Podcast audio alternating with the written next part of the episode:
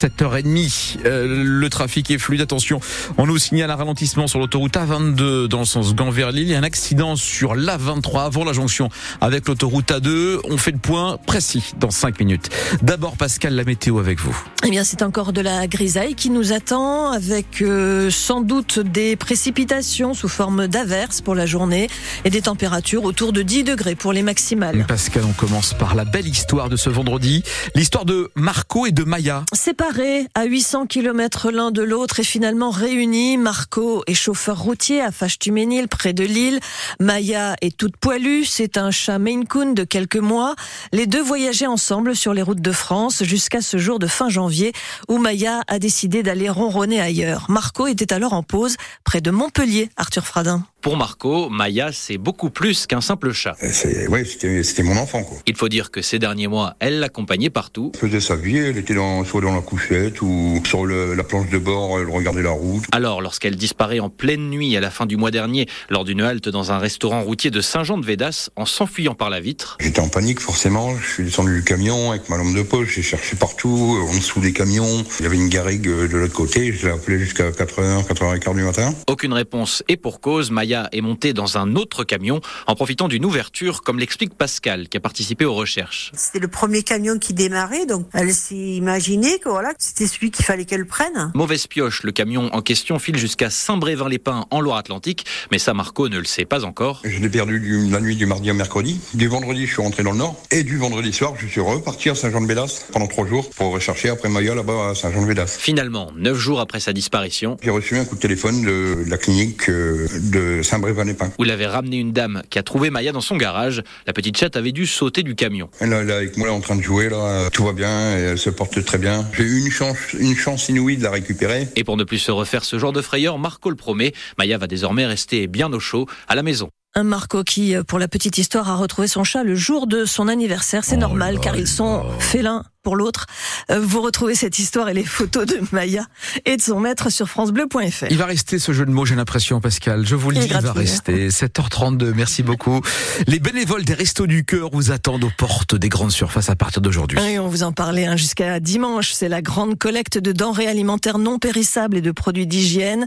L'association de Coluche espère faire rentrer dans ses stocks quelques 9000 tonnes euh, pour assurer la campagne d'été et des distributions de repas toujours plus nombreux. Il y a 82 centres de collecte autour de Lille, Douai et les WEP, avec donc des bénévoles sur le pont comme Stéphanie, qui donne de son temps au centre de l'Équin près de Lille depuis le mois de septembre, Roman Porcon. C'est la première fois que Stéphanie participe à la collecte des Restos du Cœur. Demain, elle sera au centre de Waterloo pour trier tous les dons. Pour moi, c'est hyper important d'être présent puisque les Restos du Cœur en ont besoin aussi. Et puis, je trouve qu'elle est importante aussi dans le sens où euh, elle vient de la générosité des gens. Tous les Français vont prendre à cœur cette cause euh, ce week-end et euh, participer à cet élan national de solidarité. Depuis six mois, cette mère de quatre enfants consacre une demi-journée par semaine à l'association. C'est donner du temps, mais à la fois, ils nous le rendent tellement que...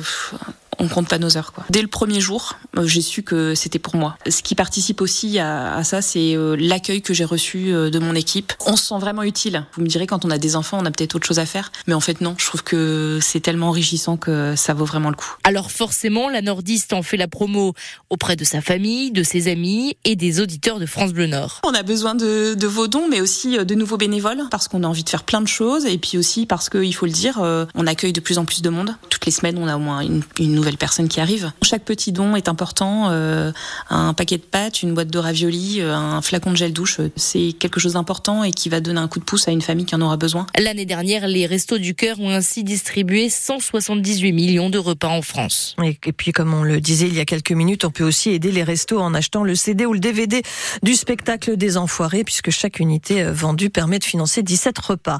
On vous parlait mardi de cette escroquerie à la rénovation énergétique qui a fait 66 victimes dans le Nord et le Pas-de-Calais en 6 Le gérant et deux commerciaux de la société Aven Habitat basée à Marc-en-Barœul ont été mis en examen. Ce matin, une des victimes de cette arnaque témoigne sur France Bleu Nord, un habitant de Bully-les-Mines qui a versé 7000 euros pour un poêle à bois et une réfection de toiture euh, qu'il n'a jamais vue. Son témoignage sera retrouvé dans le journal de 8 heures.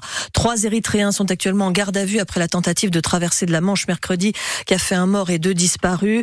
Le migrant décédé n'a pas été formellement identifié, indique le parquet de Boulogne. Les trois gardés gardés à vue sont soupçonnés d'être des passeurs. Des tracteurs autour de l'Arc de Triomphe à Paris ce matin, image insolite de la manifestation organisée par la coordination rurale qui a déversé des bottes de paille pour empêcher les accès. Le syndicat agricole a aussi brièvement bloqué la 86 et la 4 en Seine-et-Marne. Il y a eu plusieurs interpellations, indiquent ce matin nos confrères de France Bleu Paris. 7h35 sur France Bleu Nord, un nouvel opérateur fait son apparition sur la ligne de train entre Paris et Lille. Son nom, Kevin Speed, qui prévoit de faire rouler des TGV entre Paris et Lille, mais aussi sur les axes Lyon-Paris et Strasbourg-Paris. L'entreprise a signé hier un accord cadre avec SNCF Réseau pour 10 ans renouvelables. Kevin Speed qui prévoit d'investir un milliard d'euros pour acheter notamment 20 TGV à Alstom, des trains qui euh, devraient circuler à partir de la fin 2028. Pour ceux qui ratent le train du sommeil, sachez que vous n'êtes pas seul.